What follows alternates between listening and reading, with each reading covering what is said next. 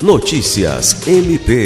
O Ministério Público do Estado do Acre realizou nesta segunda-feira 12 o evento de encerramento do projeto Adote um Sonho e Faça uma Criança Feliz, com a entrega de presentes de Natal para alunos da Escola Estadual de Ensino Fundamental Iracema Gomes Pereira.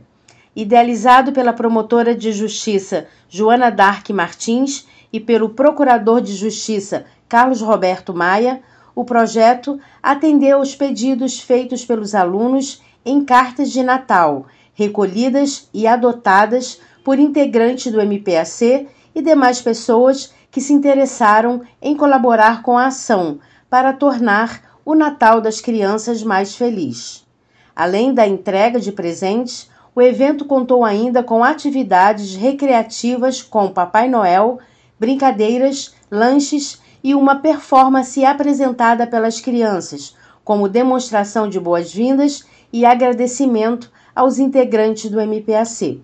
O Procurador-Geral de Justiça Danilo Lovisaro do Nascimento, que participou do evento, ressaltou o simbolismo da atividade, destacando a importância de ações voltadas para as crianças. Lucimar Gomes, para a Agência de Notícias do Ministério Público do Estado do Acre.